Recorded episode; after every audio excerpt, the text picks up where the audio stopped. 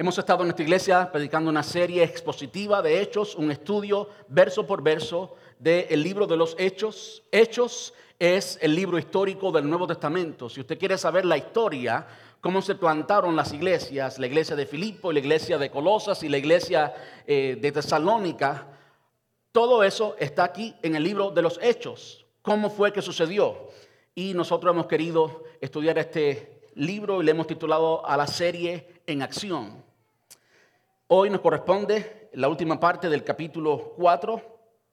Dice el versículo 33, 23, perdón, versículo 23, Hechos capítulo 4.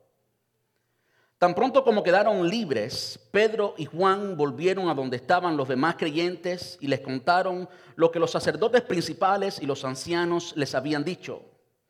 Cuando los creyentes oyeron las noticias, todos juntos alzaron sus voces en oración a Dios y dijeron, oh Señor soberano, creador del cielo y de la tierra, del mar y de todo lo que hay en ellos, hace mucho tiempo que tú hablaste por, eh, el Espíritu Santo mediante, mediante nuestro antepasado David, tu siervo, y dijiste, ¿por qué estaban tan enojadas las naciones? ¿Por qué perdieron el tiempo en planes inútiles? Los reyes de la tierra se prepararon para la batalla, los gobernantes se reunieron en contra del Señor y en contra de su Mesías. De hecho, eso ha ocurrido aquí en esta misma ciudad, pues Herodes Antipas, el gobernador Poncio Pilato, los gentiles y el pueblo de Israel estaban todos unidos en contra de Jesús, tu santo siervo, a quien tú ungiste. Sin embargo, todo lo que hicieron ya estaba determinado de antemano de acuerdo con tu voluntad. Y ahora, oh Señor, escucha sus amenazas y danos a nosotros, tus siervos, mucho valor al predicar tu palabra. Extiende tu mano con poder sanador, que se hagan señales milagrosas y maravillas por medio del nombre de tu santo siervo Jesús. Después de esta oración, el lugar donde estaban reunidos tembló y todos fueron llenos del Espíritu Santo y predicaban con valentía la palabra de Dios. Ayúdame a orar. Amante Rey, te damos gracias en esta tarde. Gracias porque tú eres nuestro Padre amado. Tú no nos escogiste como sobrinos y como parientes más lejanos, sino como hijos. Y hoy todos, varones y hembras, no importa de la clase social, no importa si somos ricos o pobres, hoy todos, de toda lengua y de toda nación, tú nos has hecho tus hijos a través de tu Hijo Jesús. Gracias. Gracias porque hoy podemos correctamente llamarte Padre. Gracias porque tú eres padre de Abraham, de Isaac y de Jacob, quienes también fueron padres de la nación de Israel. Y a ti te ha placido en tu soberanía, en tu gracia, bendecir cada familia, como un padre, bendecir, Señor, las naciones a través de los padres. Te damos muchas gracias. Señor, te ruego que tú ministres a cada corazón aquí presente. Sea cual sea la necesidad, en ti tenemos la solución para todas las cosas. Mira cada corazón aquí presente, de cada hijo, de cada hija, aquellos que no tienen sus padres, aquellos que tienen a los padres lejos, te rogamos, Señor, que hoy tú le ministres que hoy, Señor, tú suplas esa necesidad como solo tú sabes hacer, Dios. Ahora, Señor, también nos disponemos para estudiar tu palabra y te damos gracias por ella. Gracias porque a través de ella podemos conocerte, podemos saber cómo eres, quién eres. Muchas gracias. Te rogamos, Señor, que tú abras nuestro entendimiento y que podamos, Señor, oír de ti, que podamos aprender de tu palabra. En el dulce nombre de tu amado Jesús. Muchas gracias, papá. Amén. Gracias, Señor. Puede tomar asiento y muchas gracias.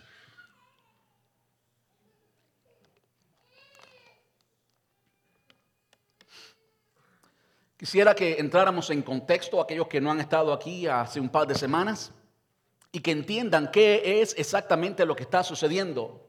El Señor Jesús había preparado por tres, tres años y medio a doce hombres, ¿verdad? Y después de morir y resucitar, estuvo con esos doce hombres por un periodo de 40 días. 40 días solo con ellos. Momento de intimidad con ellos. Se le apareció en varias ocasiones. Y al final de los 40 días le dijo, ustedes vayan y hagan discípulos. En otras palabras, multiplíquense. Lo mismo que yo he hecho con ustedes, De nuevo el Señor le está hablando a discípulos y a esos discípulos les dice, vayan y hagan discípulos, ¿verdad? Les dice más, esa fue la misión, ese es el trabajo que tenemos que hacer todos los que somos discípulos del Señor, los de aquel entonces y también nosotros. Todos tenemos una, solamente una, para que no haya confusión. Porque si yo le digo, agáchese, brinque, corra, usted quizás no haga nada, porque le estoy dando diferentes direcciones, ¿verdad? Pero si le doy una sola, corra, usted sabe qué hacer, porque es nomás correr. Así el Señor nos dio una misión, ir y hacer discípulos a todas las naciones, ¿verdad?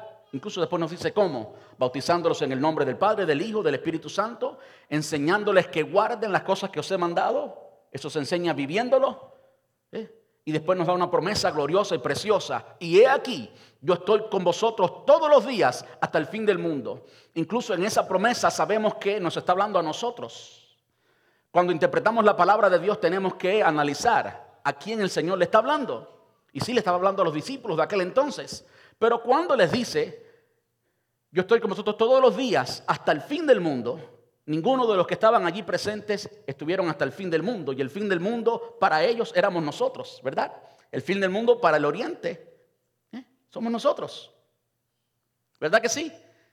De modo que en esa promesa el Señor nos estaba incluyendo a nosotros. Ellos no llegaron hasta el fin del mundo, somos nosotros los que estamos aquí y por tanto estamos incluidos en esa promesa. Qué bueno que podemos contar con el Señor siempre. Amén. Ahora, esa promesa es condicional. Es, y he aquí. En otras palabras, y si hacen esto, si hacen discípulos, entonces cuenten conmigo. Entonces yo estaré con ustedes todos los días y sabemos que el Señor está, es omnipresente, está en todo lugar, pero cuando Él dice estaré con vosotros todos los días, implica algo más que simplemente una presencia. Implica que Él va a estar de nuestro lado, implica que Él se va a inmiscuir en nuestros asuntos, implica que cuando lo necesitemos, Él va a hacer presencia. ¿Verdad que sí? Después de eso, el Señor les da otro mandamiento, les dice, vayan a Jerusalén y esperen la promesa del Espíritu Santo. Y van a recibir poder cuando reciban esa promesa.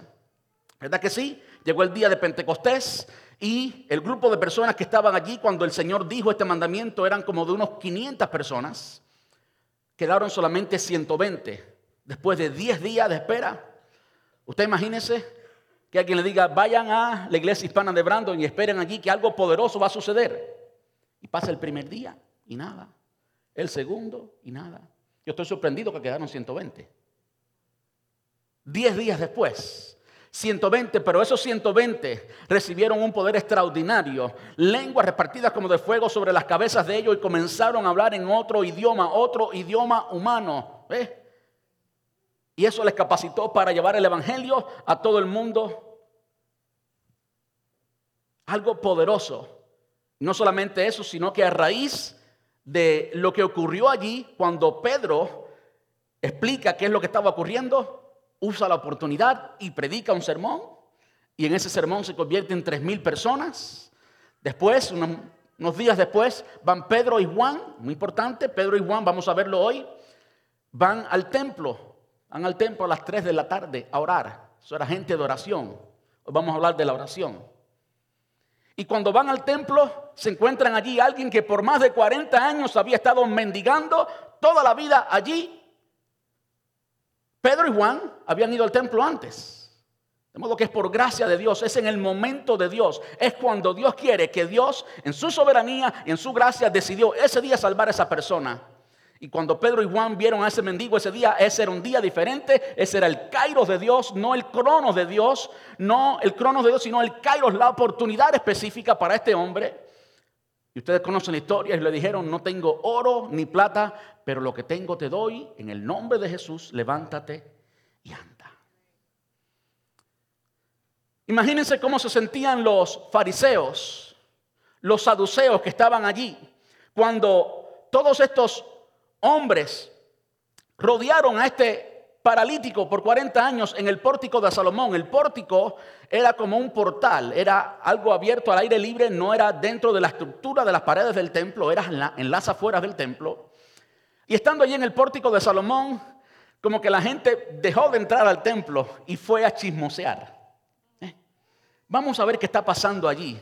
Y lo que no sabían es que Dios les había hecho una cita más importante que la del doctor, ¿verdad?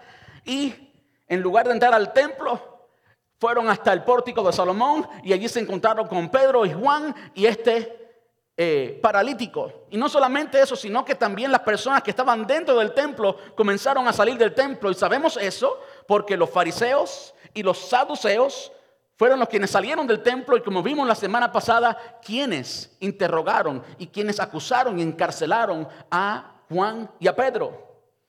Eso significa que tuvieron que salir del templo, por supuesto, para poder hacer eso. Los, los um, saduceos y los fariseos habían identificado a Jesús como su enemigo cuando en realidad era su Mesías, ¿verdad? Y ellos pensaron que con crucificar a Jesús, que con matar a Jesús, ya se limpiaban las manos, como que ya estaban tranquilos. ¿Eh? Y a ellos les sorprendió grandemente que en su mismo templo. Estaban los seguidores de este Mesías y ahora estaban predicando la resurrección de Jesús porque eso estaban predicando, la resurrección de Jesús. Y los saduceos no creían en resurrección. De modo que se encuentran con todo esto, los seguidores de Jesús, predicando y diciendo que Jesús era quien había hecho este milagro, lo cual significaba que entonces Jesús vivía. Ellos sabían que Jesús había resucitado porque ellos hicieron comentario entre la guardia para mentir y decir que pues para encubrir la resurrección. Pero sin embargo no pudieron con eso.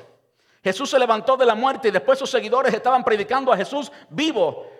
Y para más problemas estaban predicando en contra de lo que ellos enseñaban y estaban predicando que Jesús era quien había hecho aquel milagro. Tremendo escándalo se había formado allí y esa es la experiencia que, eh, o la oportunidad que toma Juan y Pedro para una vez más predicar el Evangelio. ¿Saben qué me estoy dando cuenta? Me estoy dando cuenta que cada vez que el poder de Dios se mueve de una forma extraordinaria es porque hay vidas salvas. Cada vez. Cada vez que el poder de Dios se mueve de una forma extraordinaria es porque Dios está salvando vidas. Eso debe significar mucho para nosotros, eso debe cambiar la forma que pensamos, eso debe cambiar el calendario de la iglesia, eso debe cambiar lo que hacemos en nuestras casas, eso debe cambiar cómo pensamos cuando vamos al trabajo, cómo pensamos cuando vamos a hacer compras, cómo pensamos cuando estamos en casa, eso debe cambiar toda nuestra vida si queremos, si queremos experimentar el poder de Dios. ¿Cuántos quieren experimentar ese poder? Gloria a Jesús. Los saduceos, que eran como la corte suprema, pusieron en la cárcel a Juan y a Pedro. Juan y Pedro, pues al próximo día salen de la cárcel. No pudieron hacerle nada porque todo el pueblo sabía que habían hecho una obra buena, sanaron paralítico. Entonces, encarcelarlos por eso era hacer un escándalo público. Y como todo el mundo sabía, pues lo dejaron libre, pero le dieron una advertencia. Y la advertencia fue, no pueden predicar más en el nombre de Jesús de Nazaret. ¿Y qué usted cree que dijo Pedro y Juan? Pedro y Juan le respondieron diciéndole, so, tú me estás diciendo que está bien obedecerle a ustedes antes que obedecer a Dios. Y después le dice, como respondiendo a la pregunta, nosotros no podemos, no podemos dejar de hablar lo que hemos visto y oído. No podemos dejar de hablar lo que hemos visto y oído. No podemos quedarnos callados fueron las palabras de Juan y de Pedro. Y yo digo, si hoy tú y yo tuviéramos esa misma determinación con tantos medios de comunicación, usted puede hoy literalmente hablarle al mundo entero porque los medios de comunicación, la tecnología ha facilitado eso. Si tuviéramos esa disposición de no podemos quedarnos callados, el mundo entero hubiera sido ya alcanzado para Cristo. Y yo creo que hoy el Señor nos está haciendo un llamado, por lo menos a nosotros, la iglesia, y a todo el que escuche este mensaje. Usted y yo no podemos quedarnos callados. Hoy vamos a ver cómo la iglesia es la primera vez que vemos en el Nuevo Testamento literalmente la iglesia local orando colectivamente y sabemos qué oraron. ¿eh? Cuando vino el día de Pentecostés, la palabra nos enseña que estaban todos unánimes juntos y estaban en oración. pero no sabemos qué estaban orando. Podemos nomás imaginarnos. En esta ocasión vamos a aprender de la oración de los discípulos, la oración de los creyentes, y es por lo tanto que, es por esto que yo le he titulado a esta, a esta plática, a este sermón, la oración colectiva que mueve el cielo y la tierra, porque literalmente movió el cielo y la tierra. La oración colectiva que mueve el cielo y la tierra. Ahora yo sé que usted está diciendo, bueno, hoy es Día de los Padres, ¿por qué no hay un mensaje eh, para los padres? Y yo les voy a dar en cinco minutos lo que yo puedo extraer de aquí sin cambiar, sin tergiversar, tergiversar el, el contenido. ¿Qué puedo extraer de aquí para los padres? Y es lo siguiente. Primero que es Pedro y Juan. Cuando comenzamos leyendo el versículo 23, dice, tan pronto como quedaron libres, ¿quién? Pedro y Juan. Y saben que la Biblia no nos habla de que Pedro y Juan eran padres, no conocemos literalmente del texto bíblico los hijos de Pedro y de Juan, aunque sabemos que Pedro tenía suegra, tenía suegra tenía esposa, y si tenía esposa y no tenía televisión, tenía muchos hijos. Ah, eh, podemos entender que tenía hijos, ¿verdad? Eh, aunque no lo dice literalmente. ¿Qué podemos aprender y qué podemos extraer de todo esto? Bueno, Pedro y Juan habían sido hombres cambiados por Dios, de modo que algo que podemos creer para usted y yo que hemos oído tantas veces que los hombres después de los 40 no cambian, o después de los 30 no cambian, o después que maduran y echan barba no cambian. Bueno, Dios sí cambia a hombres. Amén. Dios sí cambia a hombres, de modo que si usted necesita ser cambiado, Dios todavía puede cambiarte. Amén. Gloria a Jesús. Pedro y Juan eran pescadores. Pedro andaba con un machete aquí en la cintura todo el tiempo. Era un macho de verdad. Cuidado con Pedro que te corta una oreja. Literalmente se la cortó un soldado romano. Así que cuidado con Pedro. Era un macho remacho, ¿verdad que sí? A los machos remachos Dios también los cambia. Amén. Podemos, escuche bien, podemos y debemos tener un verdadero amigo, un confidente, otro hombre. ¿Están escuchando los hombres? Esto es para los padres. Esto es lo que pudo extraer para los padres. Juan y Pedro eran amigos. Y Pedro había caído. Yo creo que hemos hablado suficiente de esto en lo largo de la serie. Pedro fue aquel que le dijo a mucha gente, a Jesús ni lo conozco. Imagínense cómo cayó, lo bajo que cayó Pedro. Sin embargo, Juan siempre estuvo con él y cuando llegó el día de la resurrección, ¿con quién estaba Pedrito? Con Juan, su amigo de pesca, su compañero en la fe, y es por eso que todo este tiempo estaban Pedro y Juan juntos. Eso debe significar mucho para nosotros. Podemos y debemos tener un verdadero amigo, un confidente, otro hombre. Es mentira, no es cierto que no hay hombres en quien podamos confiar. Sí hay hombres en quien podemos confiar, sí hay buenos amigos. Amén. Si hay buenos amigos. No le crea al enemigo que usted está solo y que nadie puede, no puede confiar en nadie. Mentira del diablo. Que está solo es él. Él es el único diablo que hay. Nosotros tenemos hermanos en Cristo. Amén. Y podemos ser amigos. Tercero, no debemos hacer ministerio. Hacer ministerio es simplemente servir a Cristo. Si usted sirve a Cristo en cualquier manera, usted es un ministro, usted está haciendo ministerio. Amén. Usted no tiene que tener corbata, ni pues ni ir al instituto bíblico, ni ser pastor.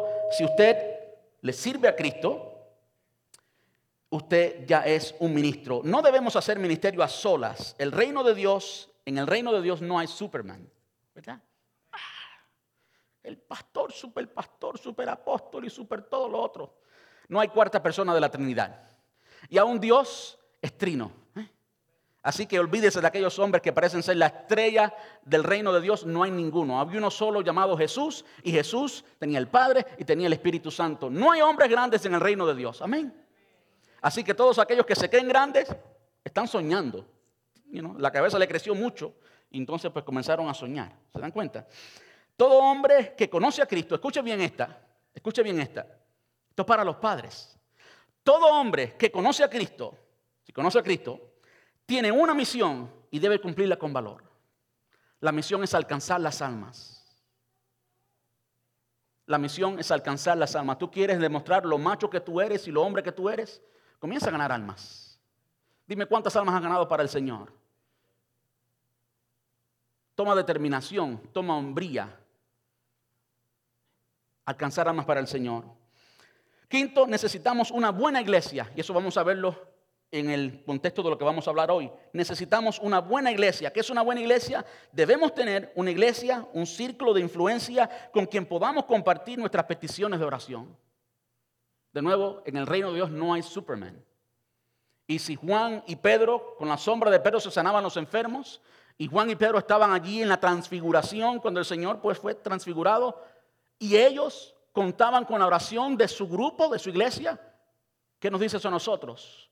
Usted tiene que ser parte de un grupo y tiene que compartir sus necesidades, porque ninguno de nosotros es invicto, todos nosotros somos propensos a caer y necesitamos de los demás. Por lo tanto, necesitamos una buena iglesia, un ciclo de influencia con quien podamos compartir nuestras peticiones.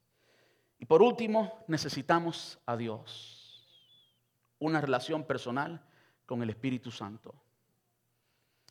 ¿Qué fue lo que recibieron Juan y Pedro? Allí en Pentecostés, el Espíritu Santo les, llenó de poder. Y Pedro, que dos meses, literalmente dos meses atrás, había negado a Jesús cobardemente y había llorado como un bebé por su cobardía, ahora estaba frente a las personas que crucificaron a Jesús y le decía, ustedes crucificaron a Jesús. ¿Quién hizo eso? El Espíritu Santo. El Espíritu Santo fue quien le dio el valor a Pedro y a Juan para hacer esto. Eh, la semana pasada vimos cómo, y Pedro, puesto en pie, lleno del Espíritu Santo, dijo, de nuevo, ¿quién es quien lo hace? El Espíritu Santo. De nuevo, no hay hombre grande. Esos hombres que se le hacen fila, Fíjense de eso. Dios hace las cosas cuando Él quiere, como Él quiere, a quien Él quiere. Amén. Entonces, ese es el mensaje para los padres, así que vamos a despedir e irnos. No, no. No tan rápido, no. No tan rápido. Vamos a la palabra. Tengo tres puntos en esta tarde. Y el primero es lo siguiente. Y escuche bien porque he usado palabras textuales de nuestra iglesia, de nuestra congregación. El primero es el siguiente. Usted necesita un grupo familiar. Usted necesita ser parte de un grupo familiar. ¿Por qué digo esto? Leamos el primer versículo, versículo 23. Tan pronto eh, como quedaron libres Pedro y Juan, libres de la cárcel, Pedro y Juan volvieron a donde estaban los demás creyentes y les contaron lo que los sacerdotes principales y los ancianos les habían dicho. Tenemos que pensar y yo animo a cada uno de nosotros que cuando leamos la palabra de Dios, aunque esto es un libro histórico, hay mucho que podemos aprender que simplemente leer la historia como si fuera eh, eh, el libro de historia de América que aprendimos en la escuela. No. Tenemos que ir más profundo. Tenemos que hacer la pregunta ¿por qué? ¿Quién? ¿Cómo? ¿Cuándo? Pedro y Juan volvieron a donde estaban los demás creyentes y les contaron lo que los sacerdotes principales y los ancianos habían dicho. ¿Dónde estaba Pedro y Juan antes? En el pórtico de Salomón. ¿Cuántos habían allí? Por lo menos, por lo menos 5 mil hombres, sin contar las mujeres y sin contar los niños, por lo menos 20 mil personas. Juan había sido encarcelado después de eso y había salido. ¿A dónde regresó? ¿A dónde regresó Juan y Pedro? Regresó aquí a los creyentes, pero no se nos dice qué tipo de lugar. Sabemos que no tenían un templo de ellos, de los gentiles, no tenían un templo como iglesia, iban al templo judío, iban a la sinagoga. No era una sinagoga, era el templo pero era allí donde iban. Ellos no tenían un edificio, no había iglesia hispana de Brandon, ni Horizon Christian Church, ni tabernáculo de Dios. No había ningún edificio con ningún nombre de iglesia. Entonces, hello, ¿a dónde fueron? Evidentemente nos habla de un lugar. Un lugar que tenía una identidad, una identidad, una dirección, no es en cualquier lado. Fueron evidentemente a la casa de alguien fueron a la casa de alguien. Y en esa casa, ¿quiénes estaban reunidos? Los cristianos, ¿ok? Pero no solamente los cristianos, sino eran gente con quien Pablo y Juan pudieron abrirse y pudieron decir exactamente lo que les sucedió. ¿Verdad que usted aquí los domingos usted no se abre y le cuenta sus problemas a todo el mundo? ¿Verdad que no? ¿Verdad que aquí no todo el mundo le conoce? Es por eso que yo he titulado este primer punto, usted necesita un grupo familiar. Para aquellos que no conocen qué son los grupos familiares en nuestra iglesia, es simplemente un grupo pequeño. En muchos lugares se le llama grupo de vida, grupo de crecimiento, life groups. tienen sus nombres por ahí, células, pero es esencialmente lo mismo. ¿Por qué esto es tan importante? Porque ese grupo de creyentes, ese grupo familiar, es el grupo de creyentes que realmente te conoces. Te conoce, ¿verdad? Es el grupo de creyentes al que tú perteneces. ¿Saben qué? Una de las cosas que a mí me preocupa muchísimo, muchísimo de nuestra iglesia, ¿verdad? Es cuando hay personas que vienen solamente los domingos y de repente dejo de ver a una persona. Usted no, usted no entiende cómo eso a mí me duele y me molesta. Y me molesta aún más cuando ni siquiera sé el nombre de la persona. No puedo conectar la cara con la información que tenemos, la, información que, que colectamos. ¿Cómo puedo contactarlo? Entonces, cada uno de nosotros necesita, es necesario, escuche, ser parte de un grupo familiar. Cada uno de nosotros debe tener un círculo de creyentes con el cual abrirse, con el cual contar todas las cosas y un grupo de creyentes que oren por ti. Como he explicado varias veces, porque es muy fácil y muy sencillo decir, ay Señor, mira al, hermanito que se sienta atrás que tiene la, camisa azul, o la barba grande, o el calvo. Y ahí terminó la oración. Y después queremos decir, oramos, yo oro por los hermanos de la iglesia. Pero eso es una oración superficial, ¿sí o no? Solamente las personas que te conocen, ¿verdad? Pueden orar por ti con significado, porque te conocen y conocen exactamente por qué orar. Eso es una oración que cambia, eso es una oración que vale y solamente la pueden hacer aquellos que te conocen. Los que no te conocen no pueden orar por ti de la misma manera, ¿sí o no? Simplemente no pueden. Entonces se trata de eso, eso es importante. Muchas veces las personas llegan acá y esto es, pasa en nuestra iglesia, porque nuestra iglesia no es, no es perfecta y pasa en todas las iglesias. Muchas veces llegan hermanos y cuando entran y dan la información, ya ellos creen que el pastor le conoce y que todo el mundo le conoce y que si el hermano deja de venir, pues de repente, pues ya, ya el pastor ya tiene que llamar. Y yo quisiera llamar, pero a veces ni sé, de nuevo, conectar la imagen de la persona con la información que tengo.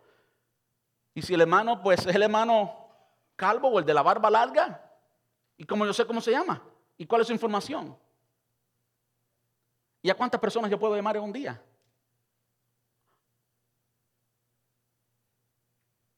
Es por eso que el Señor se multiplicó en doce. ¿Verdad? Es por eso que el Señor se multiplicó en doce. ¿Eh? Y, esos, esos doce le dijo, vayan y multiplíquense, vayan y hagan discípulos. Esa es la forma de crecimiento de la iglesia, la forma dada por Dios, no la hecha por un hombre. Esa es la forma que funciona. Las otras formas matan al pastor y también lo, lo idolatran. De modo que si usted es parte de un grupo de creyentes, usted está conectado con la iglesia, esa es su iglesia más influencial para usted. Usted tiene que estar conectado con un grupo de creyentes. Eso es sumamente importante. Una iglesia que ore por ti. Una iglesia que ore por ti. De nuevo, ya hemos hablado varias veces de la oración, cómo podemos orar unos por otros. Si conocemos la persona, entonces oro con significado. Si no conozco a la persona, entonces lo que hago es recordarle al Señor dónde se siente el hermano y más nada, porque ¿qué más le va a decir al Señor? ¿Usted cree que el Señor necesita eso? ¿Usted cree que eso es una oración buena? Eso quizás haga sentir bien a la persona que ora. Y sí, es bueno que ore por los hermanos y que se acuerde del hermano de la barba larga o del calvo, o del, you como sea. Yo estoy llegando ahí. Pero hay una forma de orar que es mejor que esa. Y es cuando tú oras por alguien a quien conoces. Incluso cuando lo conocemos bien, porque esto es lo que pasa en los grupos. Le voy a garantizar esto. En los grupos usted va a conocer a la persona de verdad. Y si usted pasa un año en un grupo, usted va a conocer a las personas de ese grupo. Usted va a saber quién es el hermano de la cara larga, quién es, quién es la hermanita eh, chismosa, quién, todo, todo, todo, todos esos efectos que hay en todas las iglesias. ¿Por qué no le da un aplauso al Señor? Eso lo hay en todas las iglesias. ¿eh? usted lo va a conocer, pero es ahí donde usted crece. Cuando usted pasa por encima que usted conoce al hermano así como Juan pasó por encima las faltas que habían en Pedro y de repente usted comienza a orar y amar a esa persona como Dios ama a esa persona, a pesar de verlo tal y como es. Ah, eso es una oración que cambia. Cuando de repente yo he aprendido a perdonar y he aprendido a ver el valor en el hermano o la hermana por encima de sus defectos. Ah, eso es tremendo. Y es solamente así que el cuerpo de Cristo crece. No hay otra forma. Porque si usted se encuentra con un hermano los domingos y el hermano pues levanta las manos y alaba al Señor y se sabe las alabanzas, ya. Usted cree que, que son buenos hermanos. Pero no ha habido nada que ha facilitado una relación y que usted verdaderamente se vuelva uno con esa persona. ¿Verdad que sí? Eso ocurre en los grupos, cuando nos conocemos de verdad, lo bueno y lo malo. Una iglesia, por último, comprometida a alcanzar las almas al Evangelio. Esta iglesia, este grupo de personas que estaban en esta casa donde Pedro y Juan fueron, ¿por qué oraron? ¿Por qué oraron? Vamos a verlo ahorita cuando eh, eh, eh, estudiemos la, la oración detalladamente. Oraron por alcanzar almas, porque el Señor le diera más valor. Tenían su enfoque muy bien determinado. El enfoque era la gran comisión, era alcanzar almas. Era alcanzar almas. ¿Saben qué me avergüenza de nuestra iglesia? Y lo digo con sinceridad, aunque los amo, por supuesto, a todos. Que nuestra iglesia no es una iglesia volcada a la comunidad. Nuestro logo dice, conoce, practica, alcanza. Eso de alcanza no lo practicamos bien todavía. Eso de alcanza en los grupos no lo practicamos bien todavía. Eso de alcanza nos falta. Y es por eso que estamos estudiando esto. Tenemos que ser una iglesia volcada a la comunidad, una iglesia que se sienta con los pecadores como Jesús lo hacía. Una iglesia que esté en los labios de todos los cristianos religiosos de todo Tampa. Tenemos que convertirnos en esa iglesia. Porque eso fue lo que Jesús hizo. Y eso fue lo que también hicieron los apóstoles. Tenemos que ir a las tinieblas para que entonces podamos brillar en las tinieblas. Aquí, aquí hay luz. Aquí todos somos creyentes, aquí está el Señor. Pero cuando usted se expone al mundo pecador, cuando usted se expone y cuando usted expone al pecador, al cuerpo de Cristo, a los cristianos, pues eventualmente la luz va a brillar y esa alma va a ser alcanzada para Cristo. Tenemos que tener menos relación con cristianos y más relación con mundanos. Una iglesia volcada a las almas, al evangelismo. ¿Por qué los grupos a veces se vuelven aburridos? ¿Saben por qué? Porque no hay evangelismo. ¿Saben cuándo la iglesia se convierte aburrida? Porque no, cuando no hay evangelismo. Así que si no evangelizamos dentro de poco, nuestra iglesia va a ser una iglesia aburrida de mucho entretenimiento. Yo no quiero ninguna de las dos. Renuncio al pastorado. No podemos quedarnos callados. Tenemos que tener nuestro enfoque en las almas. Esa es la misión. Y si queremos experimentar el poder de Dios, si queremos experimentar la gloria de Dios en este lugar y donde estemos, nuestro enfoque tiene que estar en las almas. ¿A cuántas almas tú les has hablado en el último año?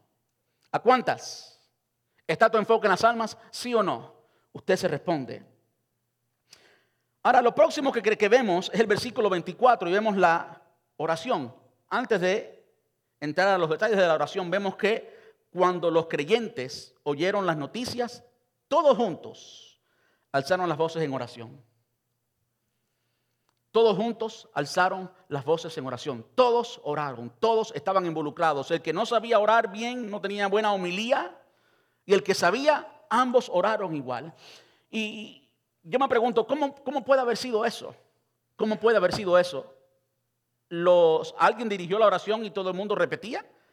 Porque lo que Lucas nos está diciendo en Hechos, lo que acabamos de leer, nos dice, esto fue lo que la iglesia dijo. Entonces nos dice, dijo, dijo esto, dijo esto y dijo esto otro. ¿Cómo fue que Lucas llegó a esa conclusión? ¿Cómo fue que eso tomó lugar? ¿Alguien habló y todo el mundo repetía? No creo. Porque el Señor dijo, no uséis vanas repeticiones. ¿Verdad que sí? Sino que esos creyentes estaban unidos y que cada uno amaba a su hermano, cada uno amaba a Pedro y Juan, cada uno estaba comprometido. Cada uno estaba comprometido con el evangelismo. Cada uno, esto es algo personal de cada uno de nosotros. No hay tal cosa como una iglesia comprometida con el evangelismo y los que son parte de esa iglesia no son comprometidos. No, eso no existe. El modelo de iglesia que vemos hoy, el modelo corporativo, donde la iglesia es una corporación y tiene un liderazgo, y lo que ese liderazgo cree, pues eso es la dirección de la iglesia. Bueno, e, eso tiene cierto valor, pero eso que cree el liderazgo de la iglesia tiene que, tiene que convertirse en la visión de toda la iglesia. Si no, no marcha. Si no, no marcha. Cada uno, como dice aquí, cada uno alzó su voz y comenzó a orar. Yo me imagino, yo me imagino que Lucas pudo llegar a esta conclusión porque cuando comenzaron a orar, él notó el patrón. Y el hermano Juan oraba por una cosa y cuando oía a Pedro oraba por lo mismo y cuando oía a María oraba por lo mismo y Marta por lo mismo y fulana por lo mismo. Eso era lo que había en el corazón. Y es por eso que Lucas llega a resumir la oración en lo siguiente. Cuando los creyentes oyeron la noticia, todos juntos alzaron sus voces en oración a Dios. Escuche lo que dice. Oh Señor soberano, creador del cielo y de la tierra, del mar y de todo lo que hay en ellos. Siempre alabando al Señor, siempre exaltándole al Señor, así como el Señor nos enseñó a orar. Usted no entra en la presencia de Dios como perro por su casa. No, no, no. Es el Dios soberano. Y sí, es nuestro Padre, pero es todavía el Dios soberano, el que hizo los cielos y la tierra. Y lo menos que podemos hacer es conocerle o reconocerle como tal. del cielo y de la tierra y todo lo que en ellos hay. Hace mucho tiempo tú hablaste, está en primera persona, están hablando con Dios. Hace mucho tiempo tú hablaste y mira la profundidad, el conocimiento que tenían estos cristianos de... ¿Cuánto, cuánto tiempo tenían estos cristianos? Dos meses. Dos meses. ¿That's it? Dos meses. No, tenían, no eran gente que tenían 15 años en el Evangelio. Los discípulos, los apóstoles, estaban solamente tres años y medio. ¿eh? Hace mucho tiempo tú hablaste por, eh, por el Espíritu Santo mediante nuestro antepasado David, tu siervo, y dijiste, ¿por qué están tan enojadas las naciones? ¿Por qué perdieron el tiempo en planes inútiles. Los reyes de la tierra se prepararon para la batalla, los gobernantes se reunieron en contra del Señor y en contra de su Mesías. Mucho antes de que Cristo naciera, si alguien no cree en Dios, hace mucho tiempo antes de que Cristo naciera, ya David, sin saberlo, había profetizado acerca del Mesías y exactamente lo que ocurrió en esos tres años que Jesús hizo su ministerio público. Si eso no es Dios, entonces dígame quién fue. De hecho, escuche ahora lo que dicen ellos después de citar la profecía. De hecho, eso ha ocurrido aquí en esta ciudad. Pues Herodes Antipas, todos sabemos quién es Herodes y no queremos entrar muy, profundo en eso. Herodes Antipas, si quieren evidencias, el, el, gobernador Poncio Pilato, los gentiles y el pueblo de Israel, en otras palabras, todo el mundo. Todo el mundo. Los gentiles y el pueblo de Israel Estaban todos unidos en contra de Jesús, tu santo siervo, a quien tú ungiste. Sin embargo, miren la soberanía de Dios y el poder de Dios. Sin embargo, todo lo que hicieron ya estaba determinado de antemano, de acuerdo con tu voluntad. Qué lindo es el Señor. No hay nada ni nadie, como decía la semana pasada y lo repito hoy, que nos pueda tocar fuera de lo que Dios ya ha establecido. Si algo no sucede es porque Dios dijo, está bien, y si Él dice está bien, está bien. Amén sin embargo, todo lo que hicieron ya estaba determinado de antemano de acuerdo ah, con, tu voluntad. Y ahora, oh Señor, ahora es cuando ellos comienzan a pedir.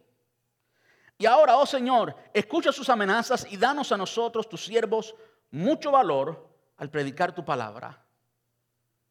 No, le pidieron al Señor que callara la boca de los escribas y fariseos o de los saduceos. No le dijeron al Señor que terminara la persecución no le pidieron eso al Señor. No estaban pidiendo para ellos. No estaban pidiendo para su bienestar.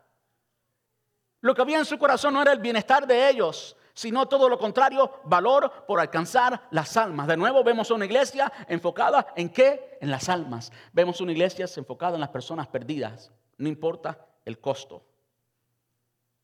Y ahora escucha, oh Señor, sus amenazas y danos a nosotros, tu siervo, mucho valor al predicar tu palabra. ¿Por qué estaban en esta situación? ¿Por qué habían sido Juan y Pedro eh, encarcelados? ¿Por qué? Porque Dios había hecho un milagro con ellos. Mirad lo que ellos dicen. Extiende tu mano con poder sanador. Que se hagan señales milagrosas y maravillas por medio del nombre de tu santo siervo Jesús. Eso es lo que ellos oraron. ¿Qué yo veo en esta oración? Hay ah, seis cosas que veo en esta oración. Lo primero está en sus pantallas, si me ayuda alguien por ahí. Primero, la necesidad de uno. La necesidad de uno es la oración de todos, es corporativa. La oración de la iglesia debe ser así. Entonces, eso nos ayuda una vez más a esto de los grupos. Si aquí yo fuera a orar en cualquier momento por la necesidad de cada uno de ustedes, ¿qué tiempo estaría aquí orando? Más de 24 horas, ni el día me alcanza. ¿Se da cuenta? Es por eso que cuando usted comparte su necesidad con un grupo pequeño y ese grupo pequeño ora, ah, entonces que usted puede practicar la Biblia, puede vivir el Evangelio. Solo de esa manera, no hay de otra.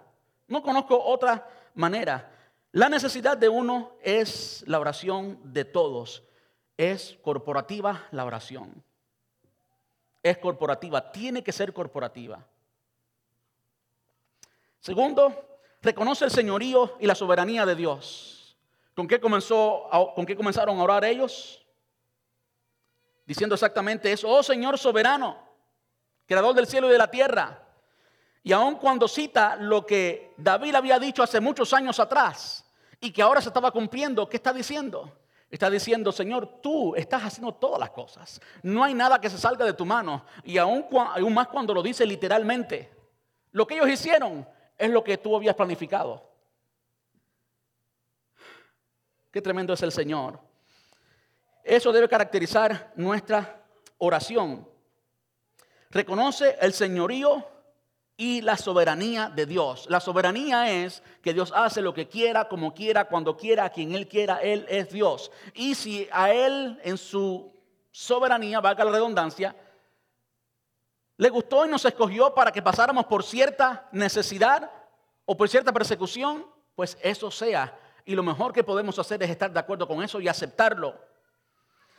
La oración fue bíblica. Es bíblica. Está de acuerdo con los pensamientos de Dios revelados en su palabra escrita. Usted nota que cuando ellos comienzan a orar, primero alaba al Señor y ¿qué es lo otro que hace? Citar la palabra de Dios. Tú dijiste, por tu Espíritu Santo, a través de tu siervo David, esto, esto y esto. Qué tremendo sería si nuestras oraciones estuvieran así. Señor, tú hiciste esto. Señor, tú eres así porque tú fuiste así en tal ocasión. Señor, tú eres misericordioso porque entonces dar ejemplo de la misericordia del Señor. Necesitamos hablar con Dios en el lenguaje de Dios. Porque si usted habla conmigo en chino, usted no va a recibir nada de mí. Y si usted quiere hablar con Dios en un lenguaje que le entienda, hable Biblia, hable la palabra de Dios. Su oración tiene que ser bíblica. No es cualquier antojo humano, no es lo que, se le, lo que usted sienta. No, eso no mueve a Dios. Pero cuando usted habla en el mismo lenguaje de él, entonces eso cambia las cosas. Además de eso, era una oración vigente. Vigente porque mira el mundo actual a través del lente divino. ¿Qué fue lo que dijeron ellos? Es más que en esta ciudad ha pasado eso.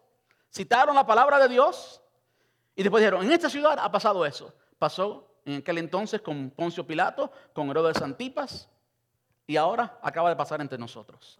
Qué tremendo. Cuando podemos relacionar una cosa con la otra y ver que Dios es real y que todo lo que Él ha dicho se cumple entre nosotros, una oración vigente. Eso caracterizó esta oración. Mira el mundo actual a través del lente divino. Quinto, pide de acuerdo a la voluntad de Dios, no con pensamientos carnales ni mundanos. Pide de acuerdo a la voluntad de Dios. Señor, mira lo que ellos están haciendo. Mira lo que nos están diciendo danos valor y siga haciendo milagros. ¿Cuántos están de acuerdo con eso? Eso es sinónimo, Señor, que nos sigan encarcelando, que nos sigan metiendo en la cárcel. Vamos a seguir hablando. ¿Y qué es lo que hace el Señor al final? Versículo 31. ¿Cómo el Señor respondió a esa oración? Y predicaban la palabra con valentía. El Señor siempre escucha esa oración. Y por último es cristocéntrica. Mire cómo termina la oración, versículo 30, 30. Extiende tu mano con poder sanador, que se hagan señales y milagrosas y maravillas por medio de tu nombre, por medio del nombre de tu santo siervo Jesús. Tiene que ser cristocéntrica. Al final, ¿quién es quien recibe la gloria? Jesús. ¿Quién es quien nos transforma? Jesús. ¿Quién es quien hace los milagros? Jesús. Es Jesús. No hay virtud humana que tú y yo podamos exaltar, porque todo lo que somos lo somos en Cristo. Y fuera de Cristo nada somos. Fuera de Cristo no valemos nada. El hombre sin Dios, el hombre sin Dios, el hombre sin Dios no tiene amor a los enemigos. ¿Verdad que no? No tiene amor a los enemigos. No tiene moral. No tiene destino. No tiene principio. El hombre sin Dios está vacío porque así el Señor lo diseñó. Necesitamos a Dios. Amén. Por último, la respuesta de Dios, versículo 31. Es muy sencillo, así que ya con esto terminamos. Después de esta oración, el lugar donde estaban reunidos tembló y todos, todos fueron llenos del Espíritu Santo y predicaban con valentía la palabra de Dios. Ah. Qué bueno servirle a un Dios que es real, y que responde. Amén. Es real y responde. Cuando ellos terminaron de orar, y miren que no sabemos cuántas personas, personas estaban allí, cuántos hablaron, no sabemos de nuevo cómo fue que Lucas colectó la información que vemos aquí, cuántas personas oraron, por qué tiempo oraron. Pero si oraron por mucho tiempo, en todo ese tiempo que oraron dijeron lo mismo, lo que está aquí plasmado, que yo lo leí en tres minutos. ¿Sí? no tiene tanto que ver, aunque sí es muy bueno, escuche, estoy hablando de la oración colectiva. La oración privada, la oración a sola con el Señor, esa es la que es buena que sea por horas. Y eso fue lo que Jesús hizo. Antes de, antes de lanzarse al ministerio, 40 días y 40 noches, ¿verdad? En ayuno y oración. Antes de escoger a los discípulos, también una noche entera orando. Antes de Juan capítulo 6, cuando multiplicó los panes y los peces, se, separó a orar. La oración a solas debe ser prolongada, pero la oración pública puede ser diferente. Eh, después de esta oración, el lugar donde estaban reunidos tembló. ¿Quién hizo temblar el lugar? El Espíritu Santo, entendemos. ¿Saben qué yo aprendo de esto? el lugar tembló y todos fueron llenos del Espíritu Santo. Yo aprendo de esto que eso se lo dejamos a Él. ¿Quién le dijo aquí? Cuando usted vio aquí en esta oración, Señora, que este lugar tiemble. ¿Usted vio eso? Fue gracia de Dios. Él quiso hacer temblar el lugar porque Él lo quiso hacer temblar, con la razón, con el propósito que Él tenía. Punto. Dios hace lo que quiere, cuando quiere, como quiere. Entonces no hay forma de manipular a Dios a que Dios haga lo que queremos a nosotros hacer. Y eso es algo que se ve mucho en muchos lugares cuando Dios no está presente de verdad. Entonces pues queremos agarrar a Dios por la barba, por los pies y tirarlo para acá. no tiene que manifestarse aquí. Tranquilo.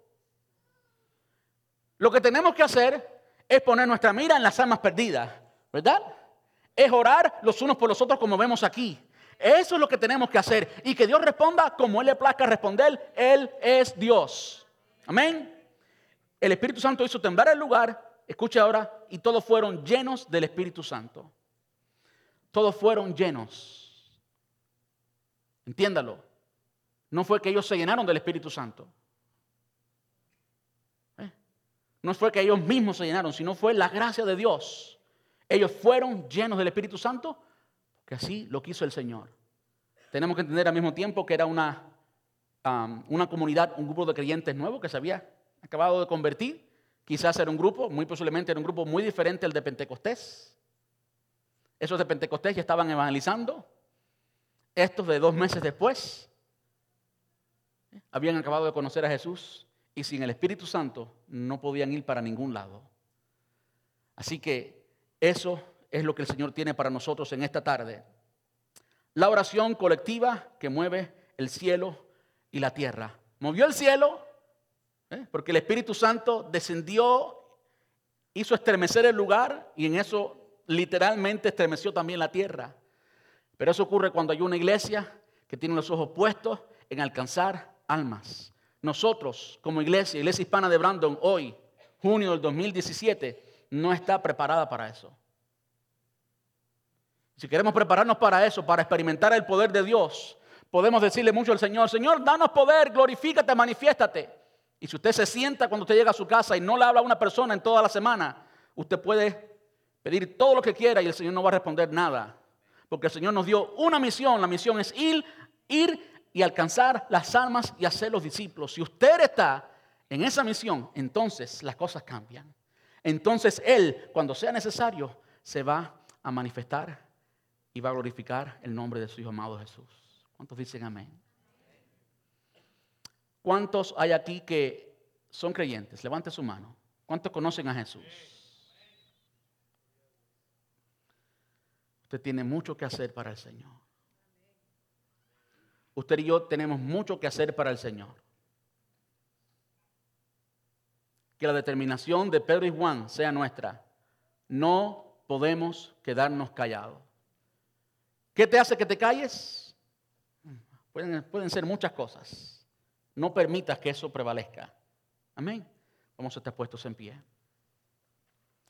Espero que los hombres, los padres, se hayan llevado algo para la casa. Espero que la iglesia también. Como decía la semana pasada de este pastor que conocí hace algún tiempo en una conferencia, nos estaba enseñando a predicar y este moreno, me acuerdo como si fuera hoy, decía, predica tu calendario. En otras palabras, predica de algo y después crea la estructura, el evento, lo que sea, para que eso suceda. Así que ya ustedes saben lo que está en mi corazón. Todavía no tengo claro cómo. A su tiempo el Señor me dejará saber cómo. Y lo hablaremos con los ancianos y veremos, pero nuestra iglesia tiene que convertirse en una iglesia que alcanza a perdidos. Usted tiene que tener la experiencia de bautizar a alguien y que no sea el pastor quien bautice. Usted tiene que tener la experiencia de invitar a alguien a recibir a Jesús y hacer la oración de fe con esa persona. Todos ustedes pueden hacerlo. Todos. Todos tienen más de dos meses con el Señor. Amén. Ayúdame a orar. Amante Rey, te damos muchas gracias. Gracias Señor por tu palabra, gracias. Padre, así como hoy ha acabado nuestros corazones hoy, rogamos que tu Espíritu Santo, aquel que la inspiró, aquel que descendió sobre estos creyentes cuando el lugar tembló, aquel que llenó la boca de Pedro y de Juan frente al concilio, aquel que llenó de poder aquellos 120 para que evangelizaran está en el corazón nuestro, somos templo del Espíritu Santo. Te rogamos, Señor, que no nos dejes, no nos dejes, Señor, continuar la vida como si las almas todas fueran salvas. Ayúdanos a ver la perdición que hay fuera de nuestras casas. Ayúdanos a ver la perdición que hay en nuestro lugar de trabajo, en nuestras amistades, en nuestra familia. Ayúdanos, Señor, a mirar las almas como tú las ves. Y Padre, como oró esta iglesia, llénanos de valor. Señor, no permitas que nada, nada, Señor, calle nuestros labios. Cambia nuestra mente, cualquier paradigma, cualquier cosa que obstaculice, cámbiala, Señor. Que podamos convertirnos en evangelistas tuyos, Señor. Pon tú esa pasión que llevó a tu Hijo a la cruz. Ponla en nuestros corazones. Te rogamos esto en el nombre de Jesús y te damos muchas gracias, Señor.